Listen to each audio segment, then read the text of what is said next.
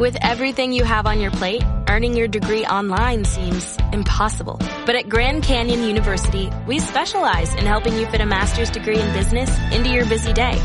Your graduation team, led by your own GCU counselor, provides you with the personal support you need to succeed. Achieve your goals with a plan and team behind you. Find your purpose at Grand Canyon University. Visit gcu.edu. Hola, ¿qué tal? Mi nombre es Carlos Mejías, profesor de AudioFit, y hoy vengo a hablaros de si se puede ganar o no masa muscular con un entrenamiento de bombeo. Así que sin más dilación, vamos a ello. En primer lugar, tenemos que definir qué es exactamente el bombeo. Veamos, el bombeo no es vasodilatación. El bombeo no es simplemente un aumento de la irrigación sanguínea, que sería una hiperemia. El bombeo sería una acumulación mayor de lo normal de plasma sanguíneo en esa zona. ¿Y a qué se debe esto? Esto se debe a que, debido a la contracción muscular, se reduce el retorno venoso, que sería llevar la sangre desde los tejidos periféricos de vuelta al corazón. Este menor retorno venoso produce una mayor acumulación de plasma sanguíneo en esa zona. Esta acumulación excesiva de plasma sanguíneo hace que se filtre fuera de los capilares sanguíneos hacia los espacios intersticiales. Y esta acumulación de líquido en el espacio intersticial lo que hace es producir un gran gradiente de presión extracelular y esto, a fin de cuentas, en lo que desencadena es en un aumento del flujo de plasma sanguíneo, que es el agua, hacia el interior del músculo, hacia dentro de la célula muscular. De ahí a que el bombeo se denomine a nivel científico como hinchazón celular.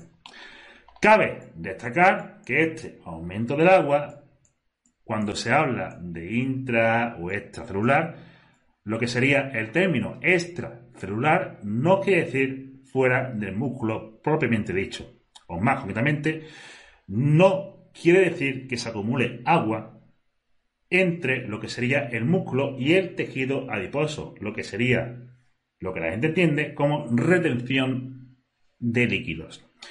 Aparte, el entrenamiento de fuerza, debido al tipo de metabolismo que tiene, pues produce una acumulación de diferentes subproductos metabólicos, como puede ser el fosfato inorgánico o como puede ser el lactato, los cuales son osmolitos. Es decir, un osmolito es una sustancia que tiene la capacidad de retener agua.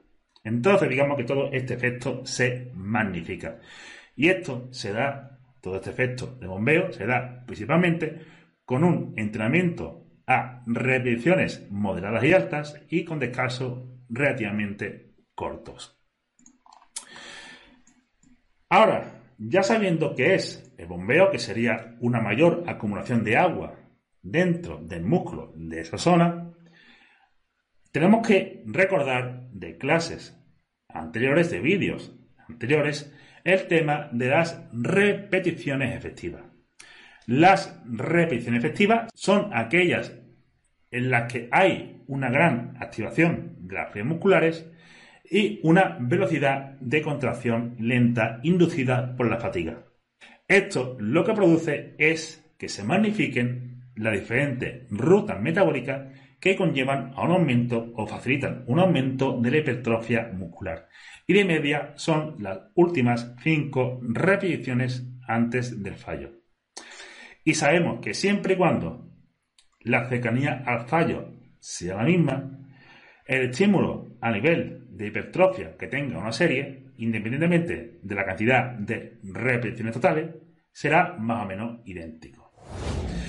Dicho esto, cabe destacar una cosa, y es que cuando se realiza un entrenamiento con un número muy alto de repeticiones, esto produce dos cosas. En primer lugar, una mayor fatiga del sistema nervioso central por feedback aferente, debido a la mayor acumulación de diferentes metabolitos. Y en segundo lugar, produce una mayor fatiga a nivel cardiorrespiratorio.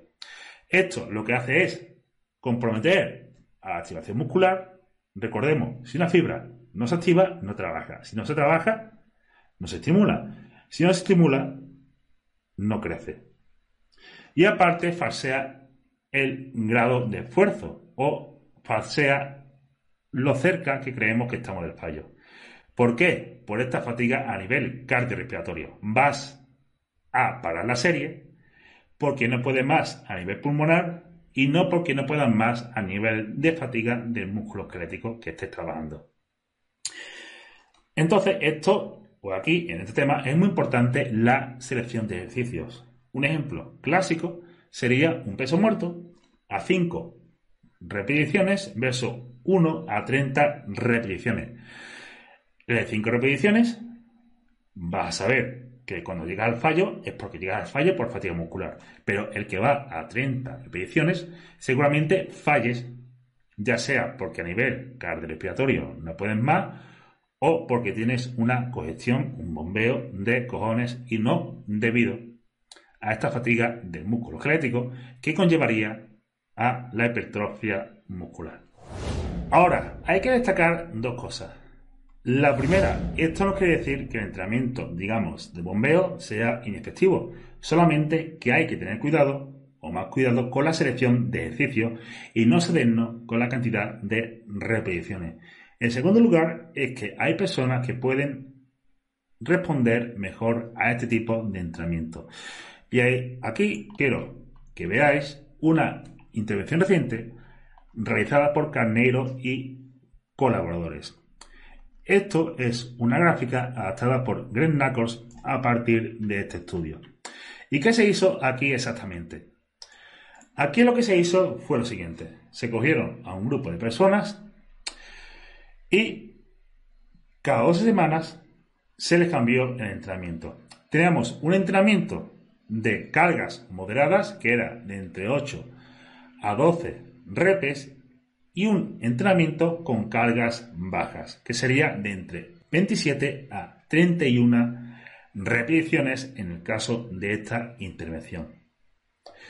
Lo que se veía es que, en primer lugar, cuando se cogía la media, como norma general, cuando entrenaban con el rango de repeticiones moderado, que es de entre 8 a 12 en esta intervención, pues solían progresar más a nivel de ganancia de masa muscular.